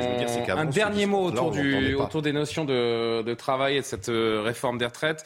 Je voulais juste qu'on évoque un petit instant cette image que vous avez pu apercevoir hier soir avant le débat sur la réforme des retraites de BFM TV. Le président, la présidente, pardonnez-moi, du groupe LFI à l'Assemblée nationale, Mathilde Panot, qui a refusé de serrer la main euh, du président du Rassemblement national, Jordan Bardella. Écoutez, euh, comment a réagi, comment a justifié euh, Mathilde Panot de ce non-serrage de main Vous avez refusé de serrer la main de Jordan Bardella? Pourquoi? Parce que je considère que le, le Rassemblement national ne sera jamais un parti comme les autres. Vous avez serré la main de M. Véran? Non. Ah d'accord, donc vous serrez la main à personne? Je, non, j'ai dit bonjour. Je vous ai dit bonjour aussi. D'accord. Ben, pour rassembler une majorité de Français, ça va être très compliqué. Une certaine idée euh, de la République et des représentants du peuple. C'est la haine ambiante un peu? Je ne sais pas si c'est de la haine, c'est sûr que c'est sans doute un choix qui est regrettable, parce que quand on est républicain, on, serre la main des autres élus qui s'inscrivent eux aussi dans le cadre de la République, précisément parce qu'ils ont été élus. Donc euh, oui, je, pense que c'est une erreur de ne pas le faire. Vous, pouvez serrer la main de quelqu'un tout en le combattant très fortement idéologiquement. Euh, ceci, dit, il faut reconnaître que euh, les députés de, la France insoumise ont une position qui est la même depuis très longtemps. Ils, refusent de serrer la main. moi, je peux aussi vous dire que, par exemple, certains élus de, de lutte ouvrière, notamment, refusent de serrer la main aux journalistes parce qu'ils ils, ah estiment que les journalistes sont soumis au grand patronat. A des gens de lutte ouvrière qui ont refusé de vous serrer la main Oui, absolument. Ah oui, oui, durant une campagne présidentielle et pour avoir reçu des, différents candidats, etc. Ils, qui a refusé de vous serrer la main Non, non, ils vous disent clairement, voilà, qu'effectivement, ils ne serrent pas la main de certains journalistes. Mais ces attitudes sectaires, quand ils étaient à lutte ouvrière depuis toujours, il n'y avait pas de problème. Maintenant, c'est quand même plus proéminent. Mm. On voit ces attitudes sectaires. Ça. On les ça voit nous a tous rappelé. Ça nous a tous rappelé. Moi, ça m'a rappelé deux épisodes. Déjà l'épisode Louis Boyard, euh, ah, Philippe Ballard, au tout début de la mandature, lorsque le jeune député, donc euh, LFI, a refusé de serrer la main du euh, député RN qui lui tendait la sienne. Euh, c'était l'une des images de, de, la fin de, de l'été, d'ailleurs, enfin du, du, milieu de l'été. C'était fin juin. Et puis ça m'a rappelé également cette fois où le député LFI avait refusé, vous savez, de, de disputer un match de foot de l'équipe de France de l'Assemblée nationale parce qu'il y avait des, des joueurs députés RN également par peur de banaliser l'extrême droite. Mais Partager un match de foot ou serrer une main, ça ne veut pas dire forcément cautionner des idées, euh, Gabriel. Non, mais c'est une espèce de posture. Euh, oui, c'est ça. Qui, Il croit qu'il faut un geste fort, en fait, en agissant. C'était un peu amusant, l'épisode, parce que, en fait, elle, donc, elle a commencé dans sa rhétorique habituelle, qui est celle de la France insoumise et de l'ultra-gauche. On ne serre pas la main à la bête immonde, etc. Mmh. après, il lui a dit, et vous allez serrer la main à Véran. Elle s'est dit, oula, réforme des retraites, c'est aussi une bête immonde.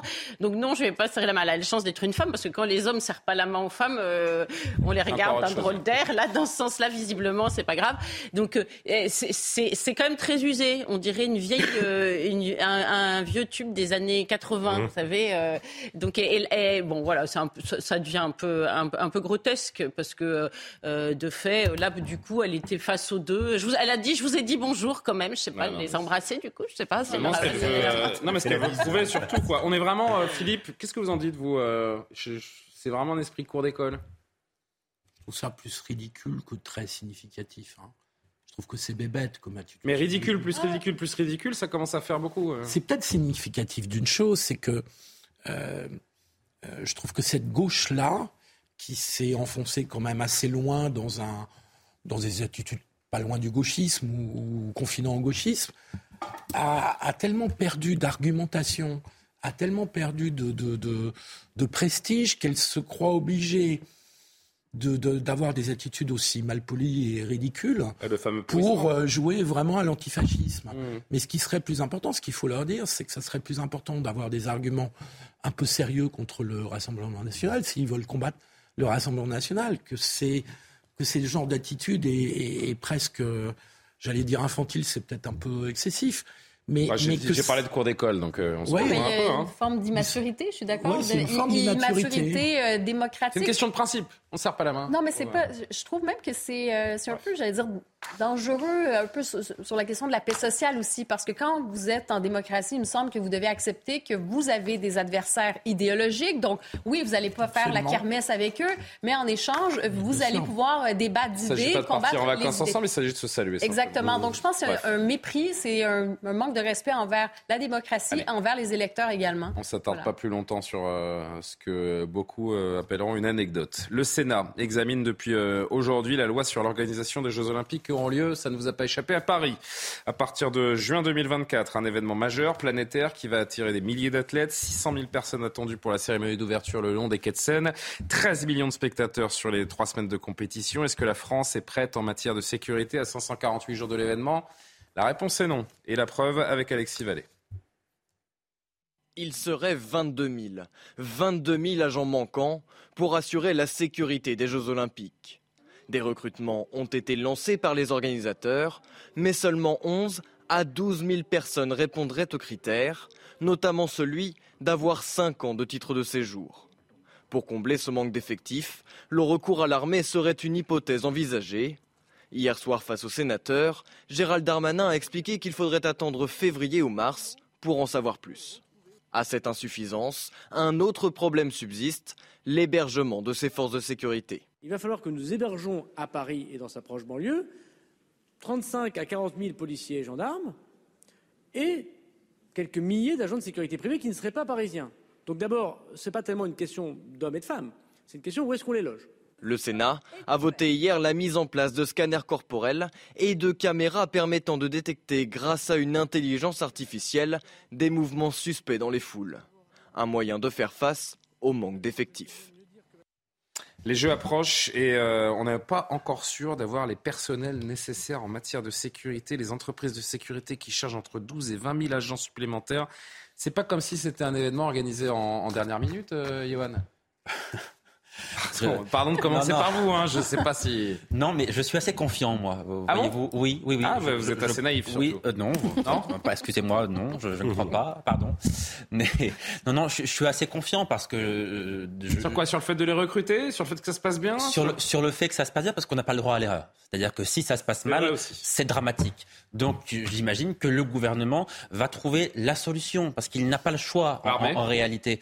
L'armée, mais l'armée de toute façon sera partie prenante de ces Jeux Olympiques, ne, serait-ce qu'avec 100 sentinelles qui patrouillera dans les rues, armes à la main, effectivement, que l'armée va être mobilisée, mais l'armée ne pourra pas fouiller euh, les personnes à l'entrée des stades, à l'entrée des, des, lieux de compétition. Mais je crois que le gouvernement, euh, manifestement, a quand même d'autres possibilités. Alors est-ce qu'on peut recruter à l'étranger? Enfin, je ne sais pas, mais J'imagine toutes les possibilités parce que je me dis, on joue tellement gros dans cette affaire. Paris Et sera, vous avez vu Gérald Darmanin, il n'a même pas anticipé le logement des forces de sécurité. Non mais attendez, non, mais agents de force de l'ordre, de sécurité privée ou non, mais publique d'ailleurs, il, il, être dans un département, ils ne savent même pas à l'heure où on se parle où est-ce qu'ils vont les loger. Mais, c'est dans un an et demi. Ah, vous avez trouvé 35 000 logements en un an et demi Vous croyez qu'il n'y a pas d'autre chose à penser Attendez, Julien, nous sommes en France, pardon. Ah, d'accord. On va trouver. Mais il ne s'agit pas des loger à Limoges, hein, parce que les jeux. Non, mais j'entends bien. Nous sommes à Paris. Nous sommes à Paris, en Ile-de-France. Il y a 12 millions d'habitants. On va trouver 35 logements. Il y a 13 millions de spectateurs attendus aussi. Hein. Les hôtels seront pleins. Hein. J'entends bien. C'est dans 18 mois. Je pense qu'il faut raison garder. Il faut quand même ne pas trop angoisser les Français. Non, parce que on verra bien. Il y a, un mois d'un, il y a six mois, j'ai vu une finale de Ligue des Champions au Stade de France. Mais ça n'est pas le même enjeu. Pardon, ça, ça, et à l'époque, on avait déjà parlé. Aucune comparaison. C'est là où il y a, c'est aucune comparaison, mais il n'empêche qu'à l'époque, quand il y avait ça a été organisé à la toute dernière minute. C'est pas un événement mondial. On va juste dire quelque chose. À l'époque, on avait mis sur le, on avait expliqué, il y a les JO, il va peut-être falloir s'y mettre. On n'a pas la sécurité suffisante, et on se rend compte que six mois plus tard, on en est toujours au même point. C'est-à-dire on est toujours à explorer des pistes pour essayer d'avoir le nombre d'agents de sécurité suffisant qu'on n'avait pas à l'époque. On s'est interrogé quand il y a eu le fiasco du Stade de France. Donc on n'en a pas tiré de leçon où visiblement il y a des gens qui ne travaillent pas. Et il y a hum, également cette cérémonie d'ouverture qui aura lieu, euh, vous le savez, de façon inédite euh, tout le long de, de, la scène. Il y a six mois, il y a quand même quelqu'un qui est assez important en matière de criminologie qu'on écoute dans ce pays qui s'appelle euh, Alain Bauer. Il y a six mois, Alain Bauer a quand même expliqué, et je cite ces mots à la lettre que la cérémonie serait un crime. C'est un mot qui est quand même fort. S'il y avait un attentat ou un mouvement de foule, ce serait extrêmement dangereux.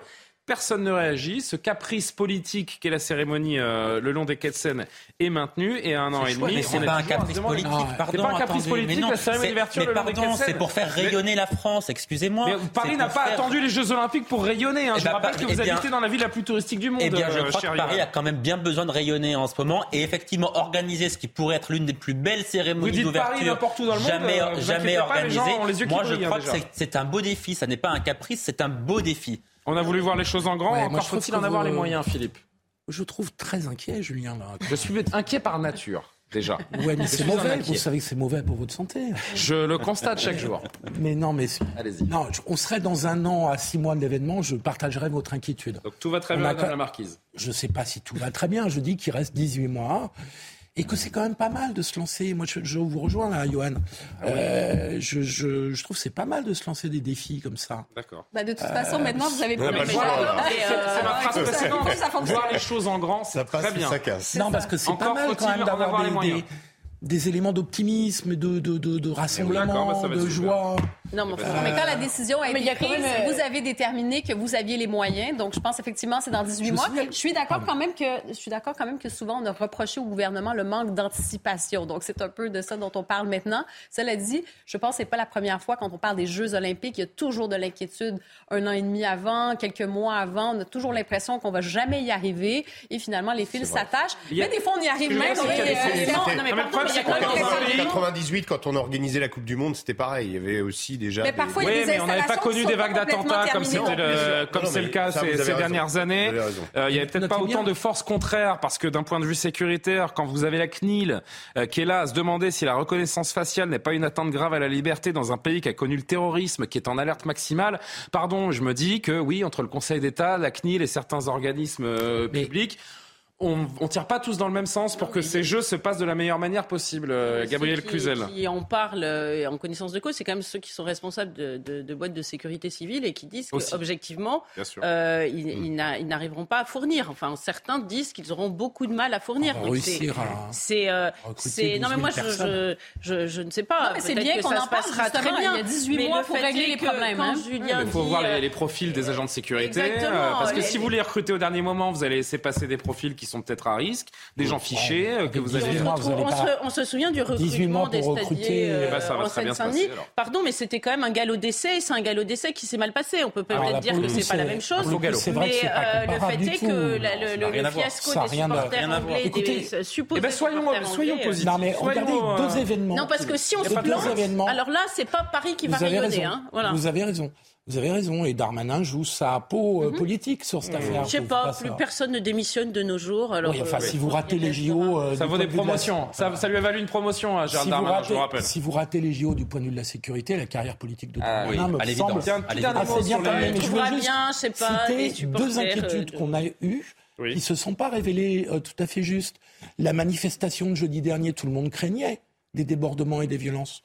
Il y en a eu très peu.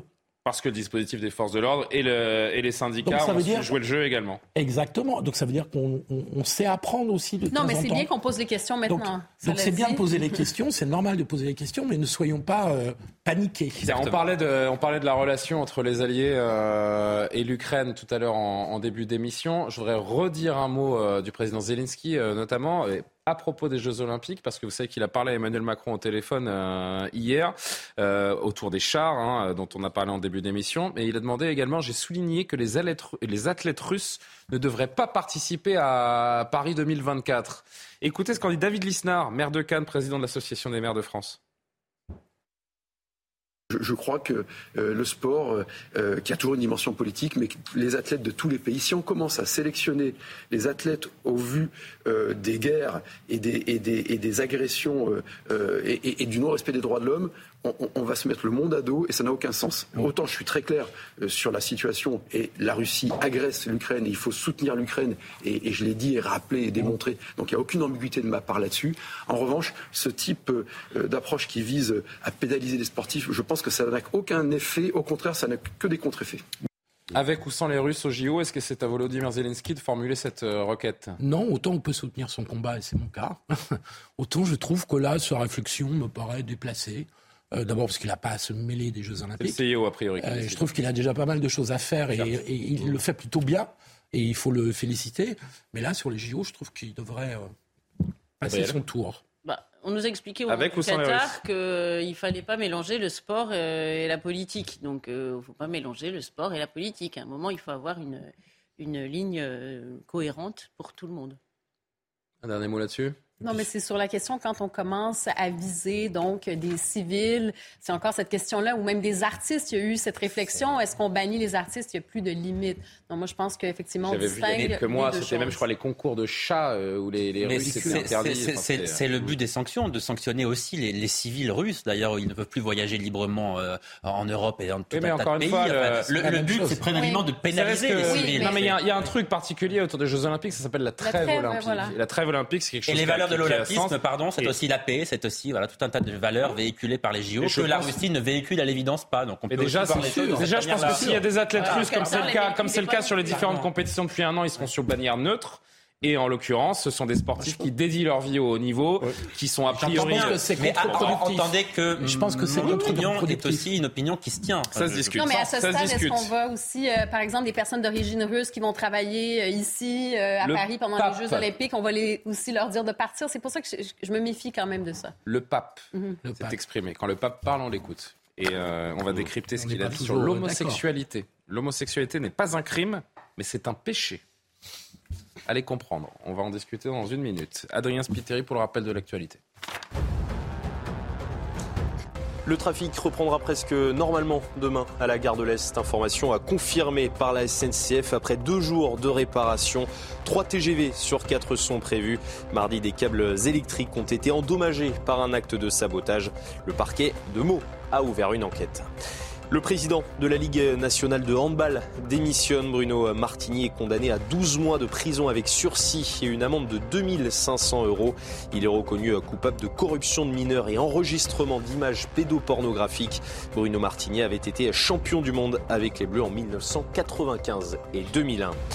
Et puis au moins deux morts et sept blessés dans une attaque au couteau ce mercredi en Allemagne. Les faits se sont déroulés dans un train régional circulant dans le nord du pays. L'auteur présumé a été interpellé. Le motif de l'agression n'est pas encore connu. Toutes les pistes sont étudiées par la police. Le pape François qui euh, réaffirme, merci beaucoup Adrien tout à l'heure, le pape François qui réaffirme la doctrine de l'Église. Euh, s'il a estimé dans une interview hier avec l'agence de presse américaine Associated Press que les lois pénalisant l'homosexualité à travers le monde étaient injustes, il a aussi déclaré que cette orientation sexuelle était un péché. Être homosexuel n'est pas un crime, dit-il, mais c'est un péché. Or, il faut distinguer les deux. Le manque de charité, c'est un péché aussi. La condamnation de l'homosexualité vient de très loin. Et aujourd'hui, par exemple, je pense que les pays qui prévoient des condamnations légales sont plus de 50, avec une dizaine prévoyant la peine de mort. Il y a des pays qui ont cette tendance, ou du moins cette culture, et je pense que c'est injuste. Donc il dit un peu de choses. Et je voulais m'arrêter là-dessus parce que, parce que je voulais avoir vos avis déjà. Regardez ce qu'en disent euh, certaines politiques, et notamment euh, très à gauche, Marine Tondelier et Sandrine Rousseau, les deux têtes fortes d'Europe Écologie Les Verts, et beaucoup de chrétiens considèrent que cette phrase aurait utilement dû s'arrêter à pas un crime. C'est une réflexion que je me suis faite, pour être euh, très honnête. Sandrine Rousseau qui dit euh, ni l'un ni l'autre et les LGBTQIA euh, ne vous retrouveront au paradis. Mmh. Gabriel Cluzel ou Philippe pour commencer, un commentaire. Moi, je me suis de la correction grammaticale de la phrase de. de ouais, j'ai pas bien. Vous avez vu, je l'ai mal lu d'ailleurs parce que j'ai moi-même j'ai du mal à la comprendre. Je suis pas sûr qu'elle soit voilà. Mmh. Mais c'est sur le fond. Le pape, le pape, être homosexuel n'est pas un crime, mais c'est un péché. Comment appréhendez-vous, recevez-vous ces propos? Bah, Du point de vue de nos sociétés euh, sécularisées, euh, qui ont promu euh, la liberté individuelle, qui dans nombre de pays ont reconnu le mariage homosexuel, la phrase du pape paraît, pour des gens qui soient croyants ou non croyants, quelque peu lunaire. Quelque peu lunaire, c'est-à-dire de dire la, tendance dans nos sociétés européenne et occidentale de manière générale est de considérer que l'homosexualité est une orientation sexuelle qui n'a pas à être discriminée. Donc, alors moi je ne suis pas théologien, hein, et je peux comprendre euh, le, En gros, dans la, religion, l'homosexualité est un péché parce que c'est une orientation sexuelle contre nature, selon la religion. Euh, non mais le, pourquoi est-ce que pourquoi est-ce qu'il a besoin de rappeler que c'est un péché Pardon C'est pas un scoup, hein. Je sais pas, ils veulent faire. Il s'agit pas de dire que c'est un scoop. de la France insoumise, ils vont faire un autodafé du catéchisme parce que c'est c'est c'est le péché, c'est une notion euh, religieuse. Ça fait partie du du champ sémantique religieux. Pour les autres, ça n'a pas ça n'a aucune importance. Marine Tondelier, si elle n'est pas catholique, ça j'ai envie de dire, ça lui fait une belle jambe parce que. Et pour un homosexuel qui à la foi. Et, euh, et, et non mais alors là, il y a une affaire de conscience. Mais ce que je veux dire, c'est que vous placez sur un plan religieux, confondre crime et péché, c'est, c'est, c'est, ça n'a absolument rien à voir. Moi, je suis même choquée que les députés de la France insoumise aillent chercher dans la des poux dans la tête du pape, parce que la liberté de conscience, c'est quelque chose qui est inscrit dans la charte des droits de l'homme, et le péché, ça procède euh, de, la liberté de conscience. Le péché dans l'Église, il y, y, y, en a de toutes sortes. Je vous, je, je prenez vos hein. selles. Hein, le manque de charité est un péché. Voilà, je vais vous faire tomber de l'armoire, mais aujourd'hui de, dans le catéchisme de l'Église catholique, eh bien, euh, l'adultère, c'est un péché. Voilà. Et or, vous, vous, savez ce que le Christ avait dit à la femme adultère qui s'apprêtait à être lapidée, qui devait, enfin, des gens voulaient la lapider. Il avait dit. Euh, que celui qui n'a jamais péché lui jette la première pierre. Donc voilà euh, euh, la conception euh, de, du péché. Donc c'est. Est-ce que les protestants disent la même chose? Pardon? Les chrétiens protestants disent la même chose? Bon, et donc si vous voulez aller chercher des noises au pape, alors que à la base sa communication c'était sur le fait en l'occurrence, le pape est l'autorité des catholiques. Pardon, il y a une douzaine de, de, de pays qui aujourd'hui condamnent les homosexuels à la lapidation, à la pendaison à tout ce que vous voulez.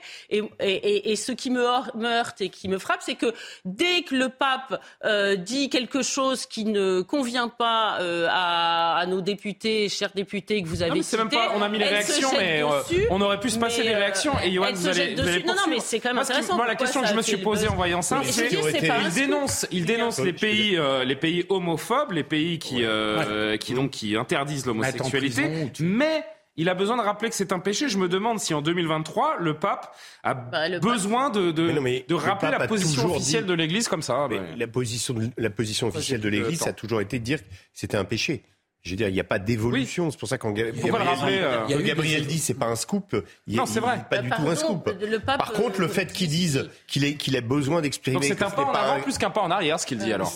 vers les, vers les communautés LGBT. Ça veut dire qu'il rappelle que les homosexuels sont discriminés, que dans certains pays, il y a la peine de mort pour eux. C'est, ça, c'est un discours qui n'est pas ordinaire pour un pape. Mais vous, mais vous comprenez que pour quelqu'un qui est, qui est, profane ou éloigné de la, de la, religion, entendre la plus haute figure du catholicisme euh, rappeler que l'homosexualité est un péché, ça peut heurter, ça, ça peut, heurter certaines oui, sensibilités. Yohann Usaï. Ça peut choquer parce que ça peut être euh, perçu comme une forme d'homophobie ou un, un, encouragement pour les personnes homophobes à poursuivre dans, dans cette, dans cette voie-là et dans cette discrimination. Mais Gabriel a raison de dire qu'effectivement, on ne découvre pas la Lune aujourd'hui. Non, non, enfin, non, non C'est pas quelque chose de, de, tout à fait nouveau. Voyez-vous, ce qui m'a interpellé, moi, c'est que le pape utilise le terme de conversion.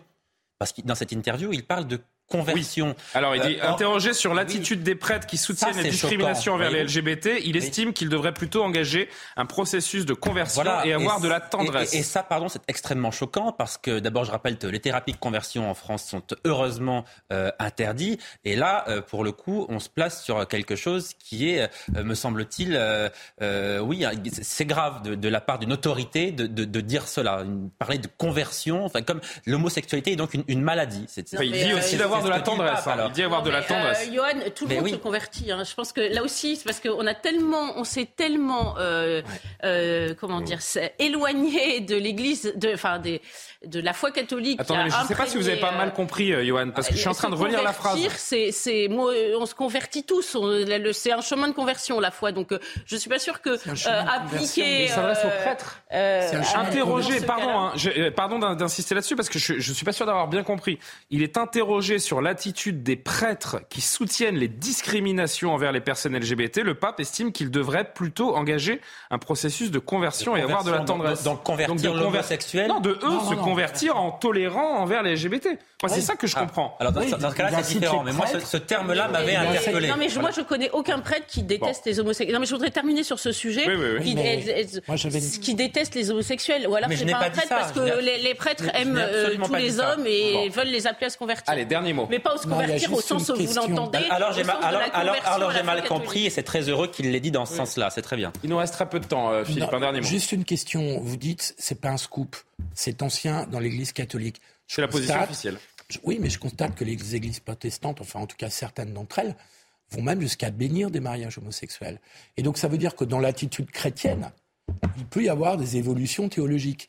Et que l'Église catholique est peut-être très conservatrice sur ce point. Non, non mais, mais, chez les protestants, non plus. Euh, Philippe, vous pouvez pas dire les protestants. C'est tellement une galaxie avec précisé, des extrémistes bon, qui vont condamner précisé, les homosexuels et d'autres. Là, on, on reprendra est, éventuellement la discussion ultérieurement. Mais les protestants ont raison, les catholiques ont C'est pas ce que j'ai dit. La dernière image. Les églises protestantes. La dernière image, Philippe. Et d'ailleurs, je, je vais faire un lien entre notre dernier thème et notre dernière image. Je crois que c'est Jeanne Calment qui disait, euh, l'ancienne doyenne de l'humanité, qui disait j'ai été oublié par le bon Dieu. Vous vous souvenez?